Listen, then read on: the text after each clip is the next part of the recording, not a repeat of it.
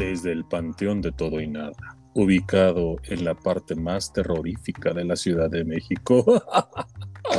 es martes 26 de octubre del 2021, son las 12 del día y saben que es la hora de parlotear. Uh. el programa más espeluznante del podcast mexicano. Soy Ricardo Bates y le doy la bienvenida al espíritu y conductor de este programa, Joy Kruger. ¿Qué onda escuchas? ¿Cómo están? Estamos en este programa, por así decirlo, especial, temporal. Eh, nos da muchísimo gusto estar con ustedes nuevamente.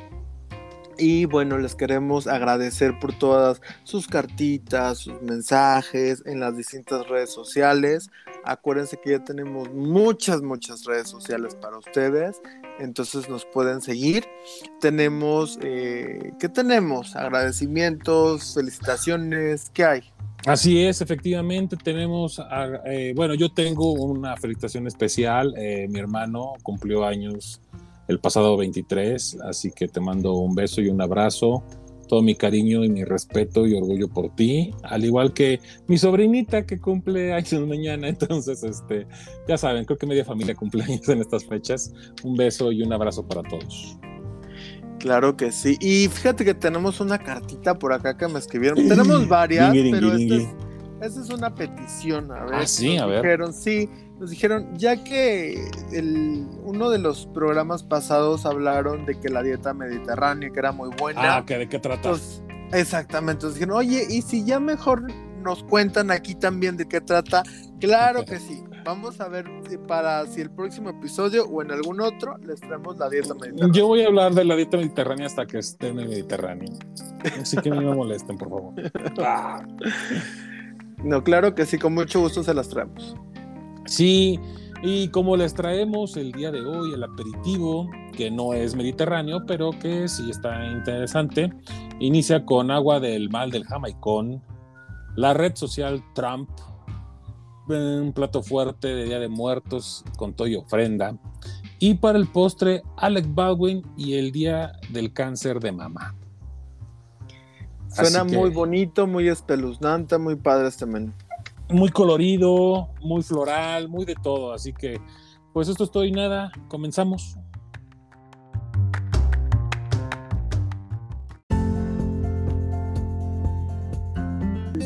No soy de aquí, ni soy de allá, no te pueda ni por venir ser feliz es mi color de identidad. Yo me acuerdo mucho de ese comercial. no soy de aquí ni soy de allá. Era de una tarjeta o algo así. Tampoco. Sí, nunca escuché. Esta canción fue de un comercial.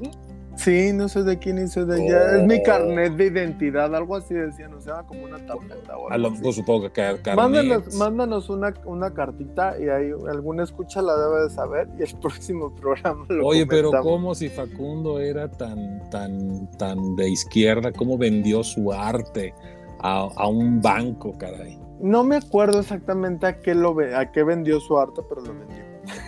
Pues sí, exacto. pero luego les contaremos que pero ¿no te ha pasado que no sabes si eres de aquí de allá, que no te adaptas, que te sientes nostálgico, que extrañas cosas? Depende de la droga que haya consumido. sí, ya, o sea, es que ya depende, ya no sé. O sea, porque hay algunas con las que te dan el bajón y hay otras. No, no es cierto.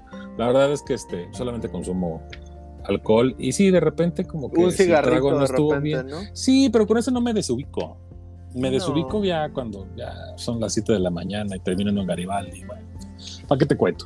Pero eso no es ubicarse. Yo creo que eso es ubicarse. Terminar a las 7 de la mañana cantando en Garibaldi es algo pues padre, ¿sabes? pues no sé, pero se extraña, se extraña mucho con los tiempos de pandemia que ya no se puedan hacer eh, tanto ese tipo de prácticas. De prácticas, pero bueno, pues sí, esa, esta nostalgia es tu extrañar cuando no te adaptas, cuando quieres algo a lo que estabas acostumbrado y pues no lo consigues, pues cuéntanos, ¿hay ahí como un mal, un síndrome? ¿Cómo es, es, el síndrome que tengo que hacer labor social de compartirlo con los escuchas porque a lo largo de muchos años yo he sabido de su existencia no lo he inventado. A ver, a mucha gente que no la conocía realmente me hizo dudar, decir, bueno, pues este, me pasó lo de el efecto Mandela o qué pasó ahí. No, no, no, no, no. No, sí existe. El síndrome del jamaicón sí existe. Es un síndrome, creo que no es médico, pero realmente eh, está muy catalogado en lo que es eh, el ámbito deportivo, sobre todo en el fútbol, soccer, aquí en México porque resulta que por ahí de la década de los 60, entre lo que fue el año 1956 y 1970, el equipo de las Chivas Rayadas del Guadalajara tuvieron a un defensa que era llamado así, o sea, todo el mundo lo ponía como que era la superestrella. ¿no? Que era el mejor defensa del mundo y, así lo vendían y así lo querían y, y, la verdad es que hasta cierto punto parecía que así iba a ser.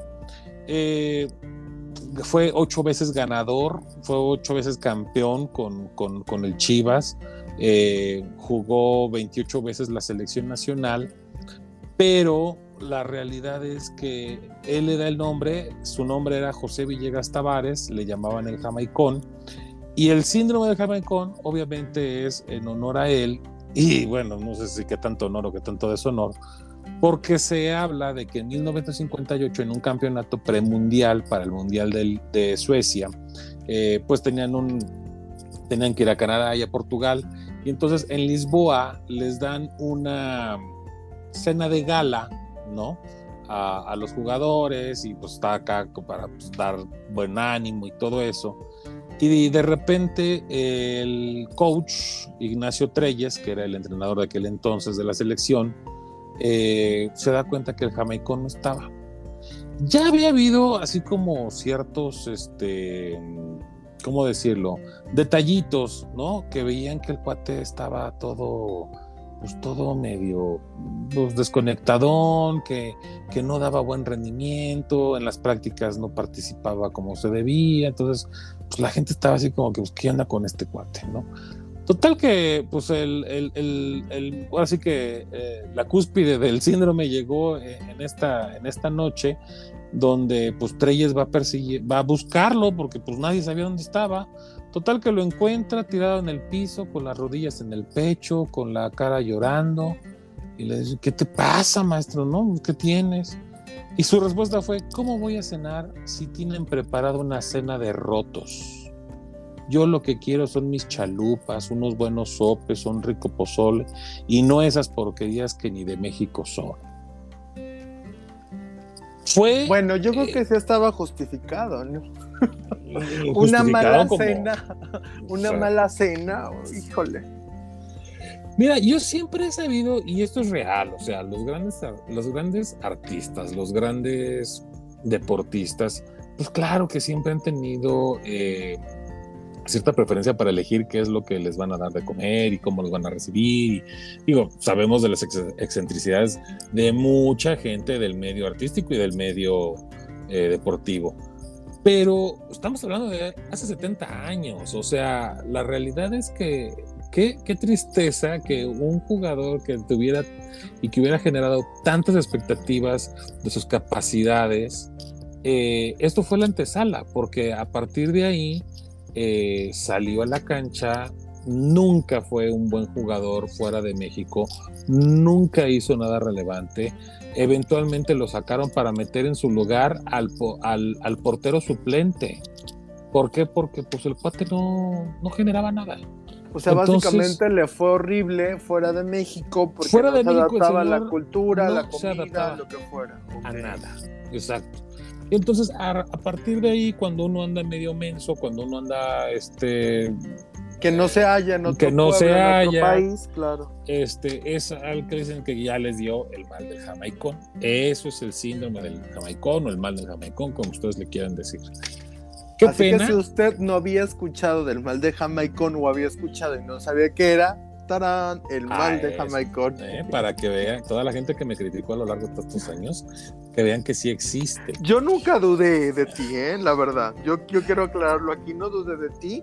Yo solamente considero que eres el único que lo conoce, pero ya lo van a conocer muchas más ya personas. lo van a conocer más Sí. personas. No, y sí encontré referencias este, bibliográficas en internet Ah, al sí, respecto. claro. Entonces, sí, como que dije, no, sí, es que más de una persona me decía, oye, entonces tú eres el único que sabe. No, yo sé que sí. Es más, acabo de escuchar a Broso hablar del mal del Jamaicón, por eso es que me acordé, dije, ah, voy a, voy a recordarles este tema en el programa. Y, y la verdad, fíjate que esto, yo digo, bueno, en aquel entonces, hace tantos años, podría ser como que, híjole, en un país tan cerrado que venía pues de la expropiación petrolera, que, o sea, la verdad es que México era pues una isla en el mundo, o sea, estaba desconectada de muchas cosas, no estábamos hablando de la, pues de la no había globalización. globalización claramente. de la que estamos viviendo hoy.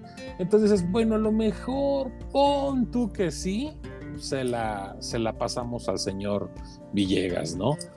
Pero pues si tomamos en cuenta que hoy tenemos ciertos protagonistas políticos que tampoco les gusta salir y que todas las fines de semana se la pasan sacándose fotos con la garnacha, pues la verdad es que no, no sé quién está peor, si aquel que estaba desconectado del mundo o el que no se quiere conectar al mundo. Eso sí no lo sé, yo se los dejo a criterio de cada quien.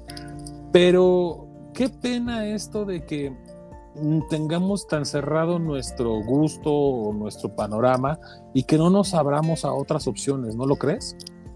Sí, digo, yo creo que también las circunstancias, los tiempos, a lo mejor para él, eh, pues sí fue complicado, ¿no? Tan es así que, que no tuvo un buen rendimiento, pero pues también pudo haber tomado el ejemplo, no era el único, o sea, no lo llevaron a él solo, era un equipo, era un Sí, equipo. o sea, pues, mínimo eran con- 22 personas. Claro, por supuesto. mínimo. Entonces, igual le hubieran hecho un huevito, un bistec. La verdad es que yo creo que sí, eh, no sé sus circunstancias, pero pues a lo mejor sí exagero. A lo mejor yo en Ay, algún ay, momento. ay, la comida portuguesa tampoco está nada mal. La sea, verdad es que no la conozco muy pocos platillos, no es algo que me encante y que se me antoje, pero mira, si tú llegas y, de- o sea, deben de tener aunque sea huevito para freírte, ¿no? Un bistecito.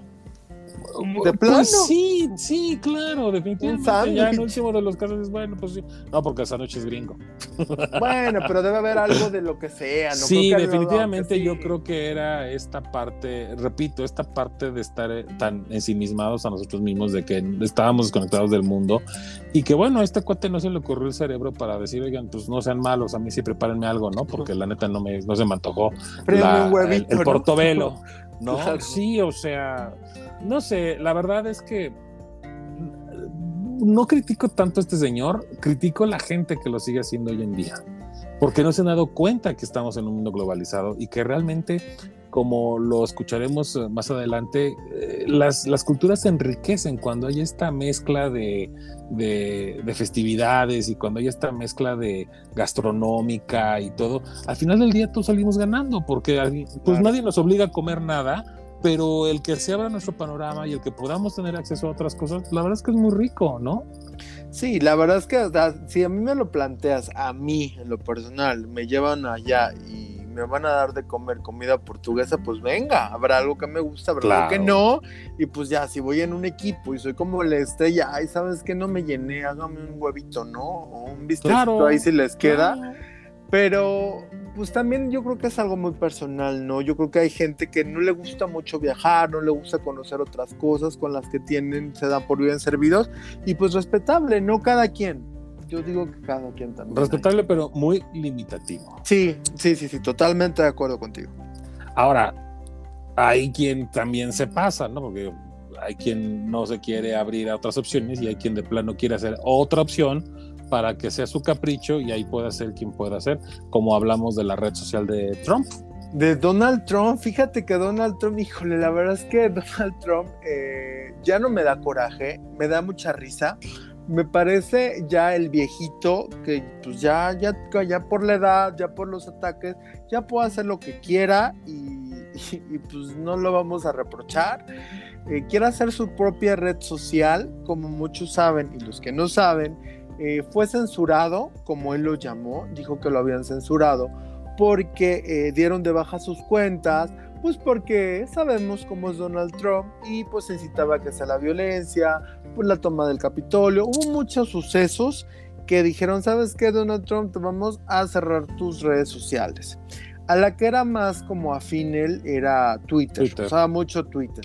Y de hecho lo que comenta la gente que ya vio esta red social, que se va a llamar Truth Social, verdad social, dicen que se parece mucho a Twitter. Los que ya vieron como un poco de la presentación, la red social no está disponible, no se emocionen todavía. Eh, va a, estar disponible como una versión tipo beta en noviembre, ya merito, que va a ser pero solamente para invitados. La verdad es que a mí no me ha invitado el, el- el mala onda de Donald Trump. Entonces eh, van a disfrutar, si le podemos llamar disfrutar, o la van a poder usar la gente a partir de noviembre y ya va a estar disponible para todos los que la quieran bajar en el primer trimestre del 2022. Se habla de una fecha tentativa febrero, así febrero todo el mes. ¿Tú te inscribirías? La verdad es que no lo sé, a lo mejor por curiosidad, por conocer, eh, la bajaría. Pero la verdad es que yo no, de redes sociales, la verdad es que estoy ahorita eh, pues apenas como emprendiendo y todo por los escuchas, pero de ahí en fuera bajarla y empezar a ver, no, no estoy tan seguro. Eh. Yo te No digo sé. algo, ¿Tú la bajarías? para nada. No. Nada. A mí el señor es un, es un loco irresponsable eh, que realmente puso en juego la estabilidad del país más poderoso del mundo. Y, y no porque yo sea un defensor de Estados Unidos o del establishment, simple y sencillamente porque es mi vecino del norte, porque todas sus acciones eh, afectan al mundo. Y porque realmente yo pienso que esto, esta gente que quiere eh, ah, y aparte el nombre, Truth, o sea, se sienten verdad dueños de la verdad, ¿no? Y Tienen otros que datos y se sienten así. No, no, no. Lo irónico con, no. Don- con Donald Trump, lo irónico es que dice que la gente no tiene la verdad.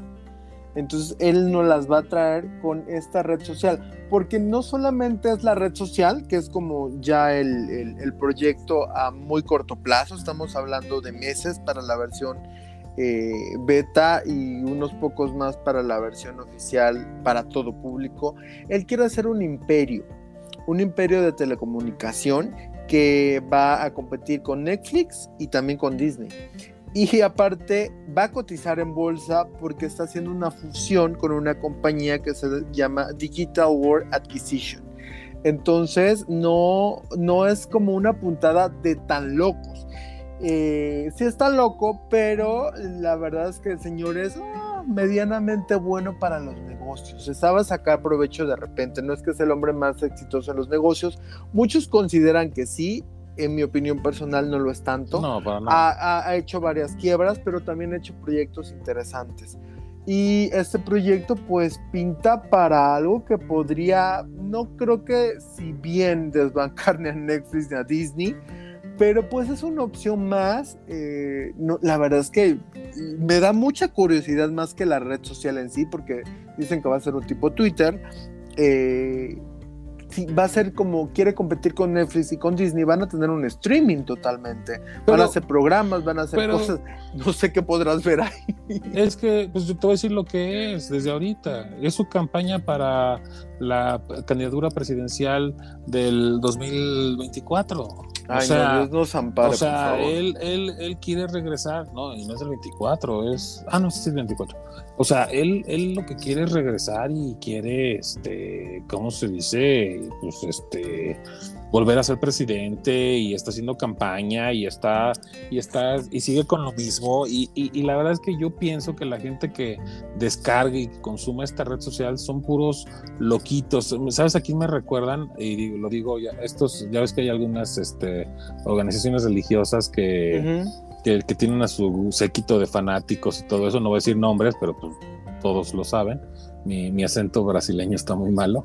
Este, y, y la verdad, este, dices, oye, eh, en vez de que unamos, en vez de que trabajemos juntos, ¿por qué seguir promoviendo esta separación y por qué seguir promoviendo estas diferencias y que tú no tienes la verdad, yo sí tengo la verdad? Cuando lo que le tenemos que decir a la gente es, a ver, nadie somos dueños de la verdad, nadie tiene la, nadie tiene la razón al 100% y todos tenemos un punto de vista distinto de la vida. Eh, conozcámonos, como, conozcámoslos, escuchémonos y aprendamos y encontremos un punto intermedio. Eso es lo que yo pienso que deberíamos hacer, pero pues no, la verdad es que este señor está abogando por todo lo contrario y la verdad, pues yo yo sí me aguanto las ganas, yo no descargaré su, su, red social y la verdad, consumirlo, imagínate nomás darle más dinero a un loquito que, que nos puso en riesgo a todo el mundo, no, gracias, yo paso.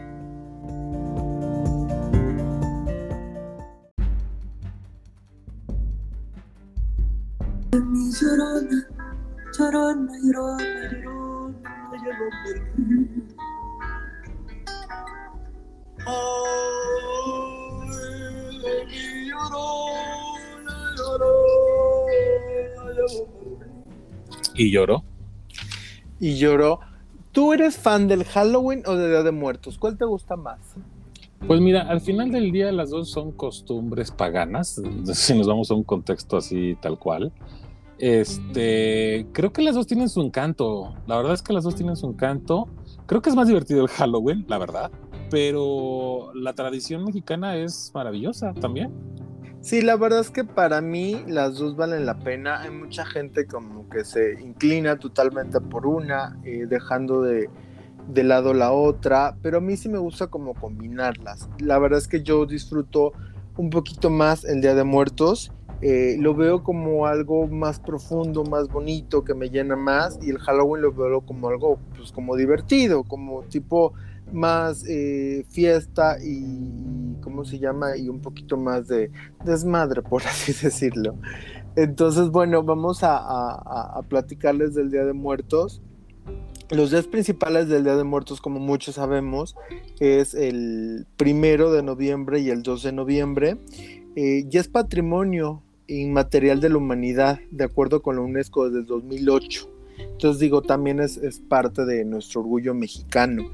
¿Y de, dónde sale el Día de Muertos? Porque muchos conocemos lo que es el altar, las fotos, eh, la película de Coco, vino un poco a popularizar y se volvió muy famoso e hizo que mucha gente empezara a retomar esa tradición que, a lo mejor no seguían, ¿no? Entonces, eh, pues de repente tiene que venir alguien de fuera a indicarnos eh, las tradiciones que tenemos que son muy bonitas para que las pelemos un poquito más. Este, este ritual realmente es prehispánico. Obviamente, tal cual como lo conocemos al día de hoy, sí fue una mezcla entre lo prehispánico y lo que nos trajeron los españoles en la colonia. Eh, pues toda esta mezcla de culturas, pero el ritual original era eh, cuando la persona moría, eh, se amortajaba el cuerpo con ciertos objetos personales, se le alimentaba simbólicamente con manjares y después de cuatro días se enterraba o se cremaba. O sea, cuatro días estaba ahí el muerto al que se le alimentaba simbólicamente. Y cada año, durante cuatro años, se realizaban ceremonias eh, un poco ostentosas eh, como para ayudar al cuerpo. ¿Esto para qué es? Bueno, pues se creía mucho que el cuerpo o el muerto tenía que llegar eh, pues al Mictlán o al reino de los muertos. Entonces el cuerpo tenía que ir como pasando ciertas etapas y por eso es que se le celebraba esa ceremonia. Eh, es por eso que se hacía cuatro días, era muy simbólico para ellos el cuatro, y cada año se hacía esto durante cuatro años. Ya a partir del quinto año, pues ya no había esta, esta ceremonia ostentosa. Se recordaba, sí, pero ya no con la misma eh, ceremonia. Estos tipos como ofrendas o altares eh, se, se, relacionan porque se celebraba a la diosa de la muerte Mitantecutli también por noviembre. Cuando llegan los españoles dicen, ay, mira qué simpático, coincide con la fecha de celebración que tenemos de todos los santos. Entonces como que se queda, obviamente ya no con todo lo demás, ya no pensando que va a ir al Mictlán, que Mictlán y todo eso, no, simplemente como ya la tradición cristiana y se empiezan a tomar ciertos elementos, lo que es una ofrenda, lo que es un altar, con las flores de cempasúchil. Entonces, por así decirlo, como que se vuelve un poquito light la tradición prehispánica que se tiene, se conserva, pero ya la verdad es que con mucha reducción y eh, se mezcla con la con toda esta fiesta española. ¿Qué es lo que debe llevar una ofrenda? Pues la verdad es que lo que tú quieras. Para mí, yo creo que las tradiciones son un poquito personales, pero bueno, si hay ciertas cosas establecidas que, que, es como la opinión popular y bueno, tiene que tener flor de cempasúchil, tiene que tener eh, copal o inciensos, tiene que tener velas, tiene que tener un poquito de sal, fotografías, eh, tiene que tener papel picado, alimentos, calaveritas y postres. Es obviamente a, lo que cada quien quiera, pero pues son como ciertos elementos que, pueden ir en esta ofrenda, ¿no? ¿Tú pones altar? Fíjate que no, no, y, la verdad es que sí tengo que reconocer que cada vez es menos una tradición en, en mi casa, que es la casa de todos ustedes. Eh, no, no, no, no, no, no acostumbro el altar. Eh, a mí en lo particular eh, soy como que más de la idea de que mis muertos no tenerlos aquí, que vayan a donde tengan que estar y que descansen, ¿no? Y, esta, y esta cuestión de darles, siento como que es más como como un tanto egoísta, ¿no? El decir que, el enlace siga, digo, a lo mejor estoy diciendo tonterías, la verdad es que no lo sé. Bueno, es de cada quien. Es lo de cada quien, ¿no? Y, a mí la verdad esto, esto de que eh, invitarlos a que vengan, se me hace como estarlos reteniendo. Siento que cuando uno fallece trasciende a otro nivel astral o lo que sea, y esta, y esta invitación, una de dos, o o, está reteniendo a, nuestros seres queridos o de lo contrario estamos atrayendo a otras personas que quién sabe quiénes sean y que a lo mejor andan por aquí este, de otra forma.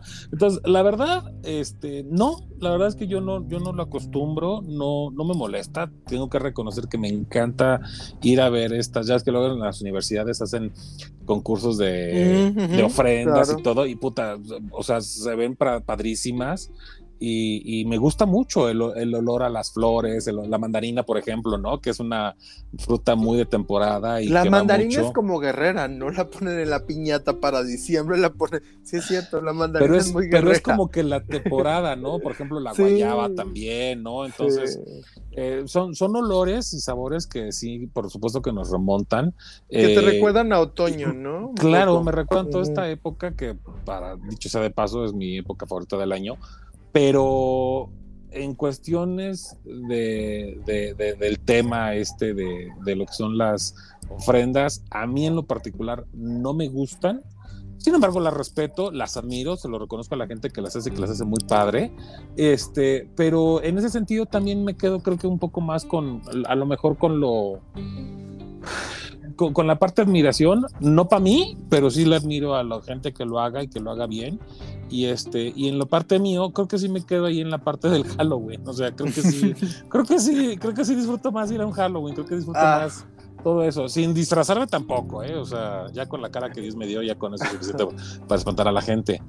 Pero este a mí por ejemplo me sorprendió mucho que yo sabía que parte del, del ritual que se hacía con los muertos era ir a la tumba sacar el cuerpo y cambiarle la ropa que esto en un proceso de putrefacción, pues obviamente es un tema ah, este, terriblemente sanitario, ¿no? Entonces, eh, eh, eventualmente la Secretaría de Salud, hasta donde yo tengo entendido, pues puso un alto a este tipo de prácticas y creo que en algunos lugares que quieren mantener sus costumbres, les dan permiso hasta después de los siete años de haber fallecido, que ya es cuando ya no están eh, tan a flor de piel, por decirlo de alguna manera, las, las posibles infecciones que podían tomar, pero pues no sé, digo, son, yo creo que esta parte maravillosa de lo que hemos venido hablando, de cómo se van mezclando las, las costumbres, las, las razas y las historias.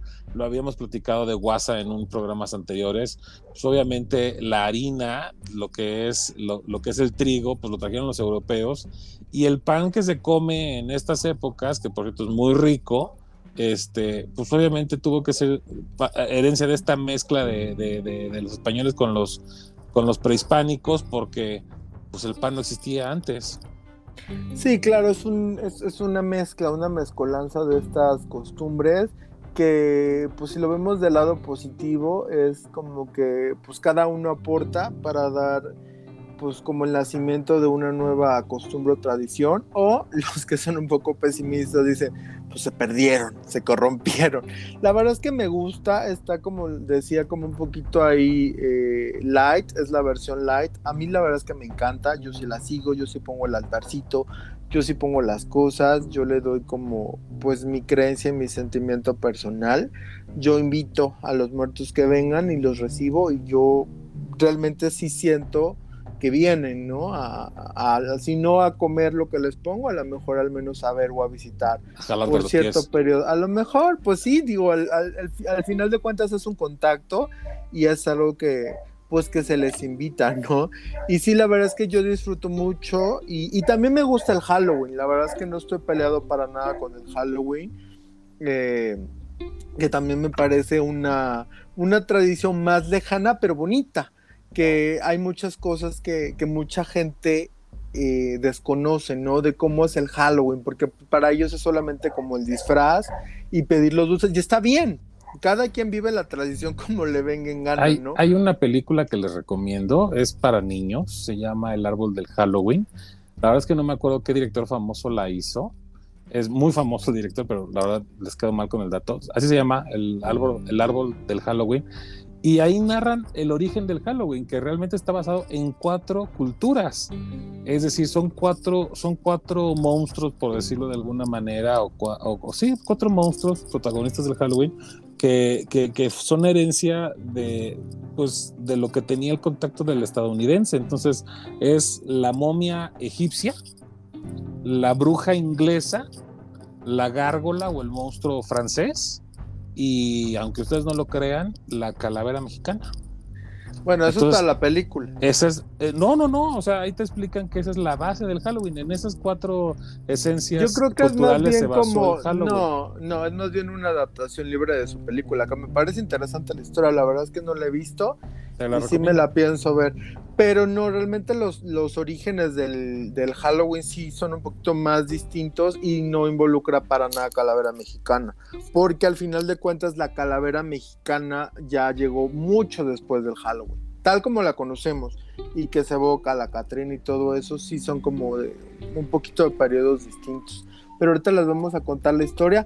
Ponles en Instagram o en las redes sociales que tenemos ya muchísimas eh, pues esa la portada de, la película para que lo busquen bien, sí, sí, para que la vean bien y sepan qué es el póster y cuando lo busquen en YouTube o en, alguna paginita pirata, sepan que sí es esa. Porque no creo que esté en Netflix, ¿o sí? No creo, no me he dado la tarea de buscarla, la verdad. Bueno, vamos a buscarla y donde la encontremos, les, Ahí les pasamos el link. Sí, exactamente, les pasamos el link. Va, entonces bueno, vamos a, comentarles del Halloween. Realmente, como mencionábamos, eh, como todas de esas costumbres y tradiciones ancestrales, eh, se han perdido un poquito los orígenes en el tiempo. Hay muchas cosas que no sabemos con exactitud y esta es una de ellas. Se tiene una historia un poquito nebulosa, pero no totalmente. O sea, los historiadores creen, piensan, eh, especulan, pero no tenemos así como que todo escrito en piedra. Las raíces básicamente son de Reino Unido, eh, lo cual es pues, muy lógico, ¿no? No son de Estados Unidos, viene de Reino Unido. Y es una frase inglesa, Halloween, como una contracción, hicieron pequeñito, que significa, o Hallows Eve, que significa víspera de todos los santos. ¿Ok? Es algo un poquito de, de lo cristiano. El origen como que más recóndito es un ritual celta eh, denominado Samhain, que celebraba el fin del verano y la llegada del otoño. Muchas veces en las culturas más ancestrales celebraban mucho cuando ya se cosechaba y se cosechaba por lo general en otoño, ¿no?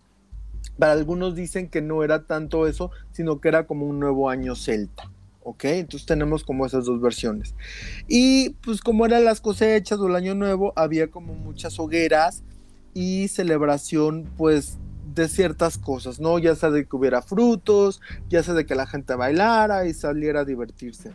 Y algo que cambió drásticamente esto, no solamente para los rituales, sino para también parte del cristianismo, es que el Papa Gregorio III cambió la fecha original del Día de Todos los Santos, porque el Día de Todos los Santos se celebraba el 13 de mayo y él lo cambió al 1 de noviembre. Entonces ya empezó a empatar más con época de frío, con otoños, con este tipo de cuestiones. Entonces, eso que, hizo que el Papa Gregorio cambiara el Día de Todos los Santos, como que cristianizó un poco este ritual celta del Sanjay, como para mezclarlo un poco. Otra vez mezclas, estamos hablando.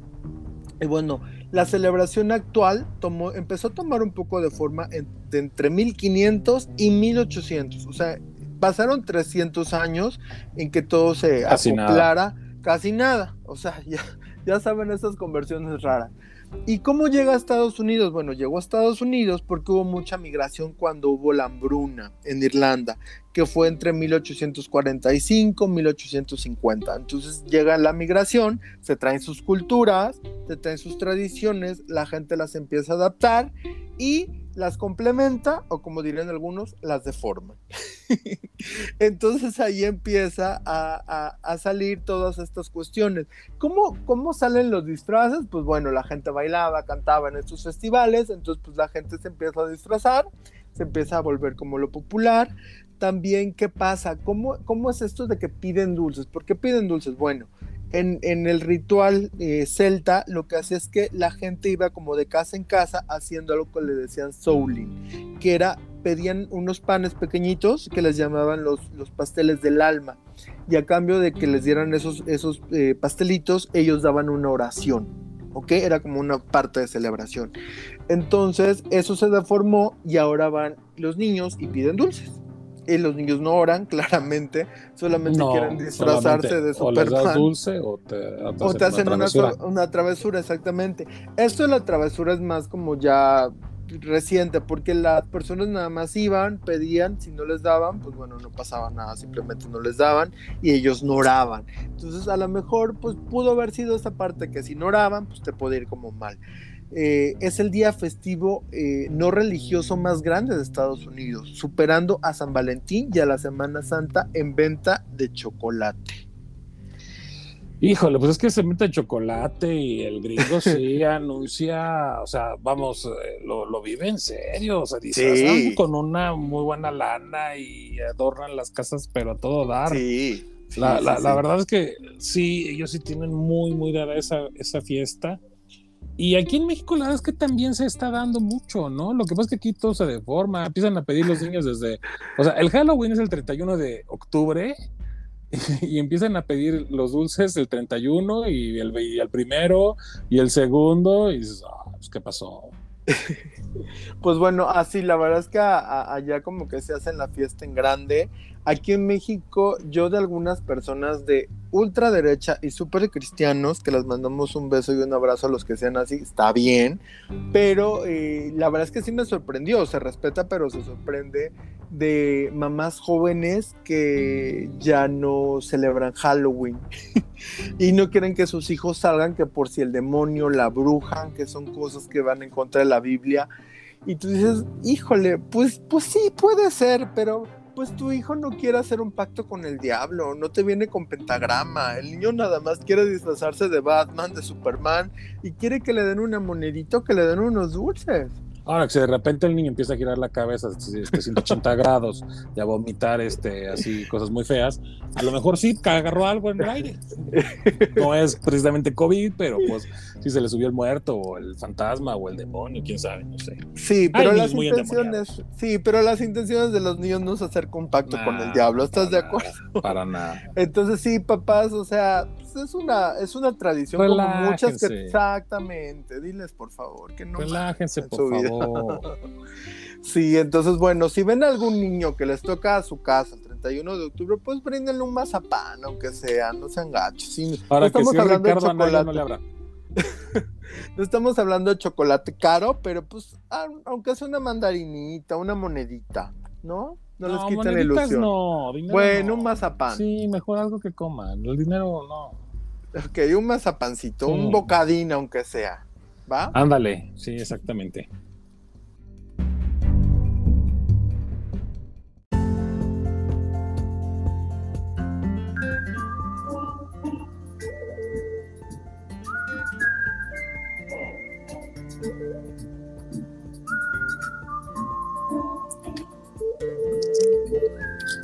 Qué buenas películas, la verdad. Qué buenas películas las de western. ¿Te gustan los westerns? Fíjate que sí, la Western Bacon Cheeseburger de Carl Ah. Jr. Saludos. Este Burger King patrocinanos. Ah, no, digo, este, Carl, Carl Carl Jr. Jr. patrocínanos o mándanos unas hamburguesas. Eh, sí, sí me gusta. La verdad es que no soy tan fan. Las he visto un par, las he disfrutado, pero no, no las sigo tanto, ¿no? Me parecen que sí fue pues una época y, algo que sí fue marcando y sí quedaron como cine de culto. Pues la verdad es que sí fue un cine de culto, sí fue un cine muy llamativo. Eh, el espagueti western que se dio en esta mezcla con la industria eh, hollywoodense y los directores italianos que tenían estas historias muy buenas, o sea, westerns, pues, pero con este toquecillo italiano de, de humor, ¿no? A mí, pues cabe, no cabe duda, mi favorita es El bueno, el malo y el feo, pero, pero la verdad es que hay muchas y, y llegando a, a, la única western que ha ganado Oscar, que es la de Los Imperdonables, y que obviamente pues también ahí tuvo que ver mucho Clint Eastwood, ¿no? Claro. Pero no es el tema que nos trae hoy a colación. Sí, es un tema muy triste, la verdad. Yo creo que todo el mundo lo, lo, pues ya fue algo tan popular que todo el mundo, pues ya se enteró. La verdad es que cuando a mí me lo contaron pensé que era una broma. La verdad Parecía. es que no lo creía así, no lo quería creer. Se me hizo súper sorpresivo y bueno, si no han eh, dado al clavo de lo que vamos a hablar, pues es esto de Alec Baldwin que asesinó, mató eh, accidentalmente, obviamente, eh, obviamente, a la directora de fotografía, eh, Alina Hutchins, e hirió gravemente al director de una película que estaban filmando. Eh, la verdad es que, híjole, yo tengo muchas dudas de cómo puede seguir pasando esto de los accidentes con las armas de utilería. Yo sé que si tienen un poco de salva y que si las disparas de cierta forma pueden ser peligrosas, pero híjole, no sé, o sea, eh, la verdad es que yo sí me quedé helado. E imagínate el pobre Alec eh, cargar con una muerte en su conciencia que obviamente no fue culpa de él. Eh, alguien, algún descuido fue, o sea, no sé tampoco el arma que disparó, no se, no se tiene más, no se tiene mucha información, solo que disparó un arma, pero para disparar un arma y matar a la directora de fotografía y herir al director, pues yo no sé si era una metralleta o algo así, porque hasta donde yo sé, pues era una película de vaqueros, pues yo no sé si tenía que disparar cinco balas seguidas y, y perdió el pulso, la verdad es que se me hace muy rara la, la historia. Eh, él ya fue, está cooperando con las autoridades. Esto ocurrió el jueves 21 de octubre, alrededor de las 1.50 pm. Estaban en un rancho que es como muy socorrido para grabar las películas, sobre todo en algunas western o, o- o- u otras películas, depende de, de cómo acomoden ese rancho, ¿no? Y las pocas declaraciones que se han dado, eh, él, él- él escribió en su red social, en Twitter, escribió algo más o menos en que decía que no hay palabras para transmitir mi conmoción y tristeza por el trágico accidente que se llevó la vida de Alina Hutchins, esposa, madre y colega nuestra profundamente admirada. Eh, se vieron unas fotos de él saliendo de, de esta comisaría, donde estaba llorando, la verdad es que se le notaba muy afligido, pero híjole, una noticia que conmociona, la verdad. Mira, yo, yo lo que leí es que primero las armas que utilizan para darle mayor pues veracidad es que son armas reales. Claro, La diferencia es que les modifican los proyectiles, es decir, las balas las modifican para que no sean letales, pero al final del día es una bala. claro. Y que muy probablemente eh, confundieron y cargaron las, la- el arma con, pues, con balas reales en lugar de las que estaban modificadas. Eh, híjole, es bien difícil. Creo que el antecedente más cercano que tenemos, y creo que el único, es el de la muerte de Brandon Lee. Brandon el Lee, hijo, claro. el hijo de Bruce Lee, eh, que murió por ahí de los noventas en la película del Cuervo. Y, y que fue exactamente el mismo. O sea, le dispararon con una bala que era dentro del plató, dentro del set de grabación. Y este, y en vez de ser pues este alterada para que no fuera letal, pues no estaba alterada y sí fue letal. No, creo que ese es el antecedente más cercano que tenemos. Y, y como Ha, tú ha habido dices, pocos accidentes, ¿no? La verdad es es que como sí que el más pocos. llamativo. Ajá. o sea, la verdad es que son pocos, digo, pues, si tú tomas en cuenta cuántas películas se graban, y no estamos hablando de, las, de, la herman- de los hermanos Almohada, que sí se veían muy, muy, este, muy chafa las pistolas, este, es- eh, la verdad es que sí estamos, pues, con una industria que produce muchas películas al año, y que, bueno, pues, sea un accidente, definitivamente, pues, le sacó, ahora sí que se ganó el- la rifa del tigre esta mujer y, y- y lo lamentamos profundamente, pero híjole, ¿a quién qué culpas, fuerte, no? ¿no? O sea, Claro. ¿quién supervisó? ¿Quién lo hizo? ¿Quién no lo hizo? Obviamente, pues es una irresponsabilidad, obviamente hay seguros, pero pues la vida no la va a recuperar y pues qué lamentable accidente, la verdad. Sí, la verdad es que muy triste, ¿no? Pobre, pobre él, pobre la familia de la chica, eh, como mencionaba el mismo Alec en, sus en- en- en Twitter, esposa, madre, y pues bueno, muchos la consideraban una estrella en ascenso y pues lamentablemente perdió la vida. eh, hasta donde se sabe, el director estaba grave, pero estable, o sea, sí va a recuperar, pero Claro. híjole, qué tremendo. Sa- sa- eh, lo que sí conmocionó también mucho fue que por ahí del 17, ya ven que Alec Baldwin, Alec Baldwin, bueno, pues es una superestrella que ha estado mucho tiempo en Saturday Night Live y como pues de alguna manera militante, no es militante demócrata, pero como que sí es más de izquierda que de derecha y fue uno de los actores que le plantó más cara al villano Donald Trump.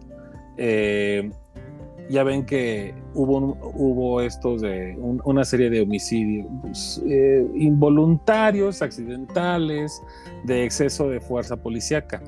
Y entonces, de repente, en uno de los tweets que pone Alec Baldwin, cuando estaba criticando esto, dijo, ¿qué se sentirá matar a alguien de manera incidental?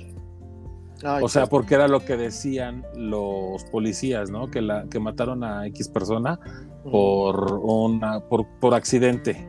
Y entonces Alec Baldwin dijo, ¿qué se sentirá matar a alguien de manera incidental? Pues, ¿qué crees? Cinco años después, ya lo estás sabiendo. Qué fuerte, ¿no? Qué horrible. Por eso dice uno, mejor, miren, no pidan para otros porque luego tiende a ser uno para uno. Pero este, Ay, pues ojalá pues- que no, no va a haber un final feliz. Quién sabe si la película se termine o no se termine. Pero pues a cuidarnos, digo, no hay de otra. pues prevención. Prevención es, eh, la palabra clave en estas cuestiones, precaución. Y bueno, eh, prevención con el cáncer de mama. Sabemos que es una de las eh, principal enfermedad en mujeres, es el principal cáncer en mujeres y la estadística es de, de una en cada ocho. El 19 de octubre es el Día Internacional del Cáncer de Mama y a lo mejor si estamos un poquito desconectados de esto, ahorita se hace una campaña muy simbólica de tener un lacito color rosa eh, cerca del pecho, lo usan en varios programas televisivos, he visto algunas eh, personas que, que, dan las noticias, los conductores lo, lo, están llevando y se ha hecho una campaña eh, pues bastante, bastante popular, eh, bastante sonada en estos últimos años para concientizar a las mujeres de que vayan y se revisen porque sí es una tasa de supervivencia de un 80% en países eh, más desarrollados y de un 40% en, en, países eh, pobres de, de, que te puedas recuperar de un cáncer, ¿no? Muchos dicen también que si se detecta a tiempo, Exacto. la tasa es de un 90%, entonces sí vale la pena, porque y, y, es y bastante que, letal. Y creo, que, y que creo que todo empieza con que sepan tocarse, ¿no? Con que, claro. sepa, con que sepan identificar y conocer su cuerpo, aprendan a tocarlo y aprendan a saber eh, qué estaba ahí, qué no estaba ahí, y en cuanto detecten algo que no debiera estar ahí, pues acudir con el doctor y darle seguimiento y, que, y esperar que no sea nada grave, pero bueno, no, no confiarse más que otra cosa. Claro, parte de, lo que pasa en los países eh, más pobres, donde es eh, más alta la tasa de mortalidad por esta enfermedad, es la falta de programa de detección. La verdad es que aquí en México en los últimos años se ha puesto bastante foco, se ha concientizado bastante, yo lo escucho en la radio de repente, lo veo en la tele, lo veo por acá, lo veo por allá.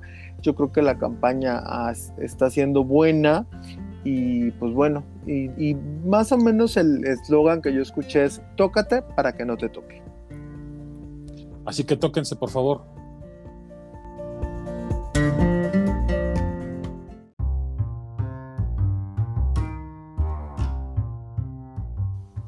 Estimados escuchas, hemos llegado al final de este episodio. Ni ¿Te, fijaste, en el tono así como de, de susto y de miedo? ¿De decepción con miedo? Exacto. Terrorífico. Ya, ya saben que nos, nos, pueden encontrar en nuestras redes sociales, que ya son un buen, por no decir un otra cosa. Eh, a mí me encuentran en Twitter como Joey Arju y al programa lo encuentran en Twitter, en YouTube, en TikTok, en Instagram como de Toina MX y a un servidor como Hauter con H al principio y WR al final. Ya después les vamos a avisar si vamos a estar en la red social de Trump. No, no, yo no quiero. Estoy en huelga. Estoy en huelga de esa red. Lo que, los que no están en huelga son nuestros amigos de Dani Spa, ya tienen ganadores, nos avisan que este, en, el transcurso del día se van a estar comunicando con este, ellos, les van a dar a escoger un facial o un masaje relajante. ¡Ay, qué rico! Así que pues gracias por haber participado, gracias por reunirse, gracias por... Gracias a Dani Spa por haber tenido la confianza de, pues, del programa y de... De la dinámica con nosotros, de, ser de escucha aparte, un fan, Aparte, Exactamente, y, pues a los escuchas que nos siguieron la corriente y que se animaron, pues qué bueno, ojalá que se la pasen rico, que lo disfruten y pues para todos los demás que disfrutemos la semana, que seamos felices, que seamos precavidos, pero que no perdamos la alegría, ¿no? Claro ya como el doctor Porras. Anda, un poquito, nada más. únete a los optimistas. Ándale, exactamente. Así que bueno, pues si el manager nos lo permite, ya nos estaremos comunicando, escuchando y contactando la próxima semana. Sean felices. Nos vemos el próximo martes. Abur.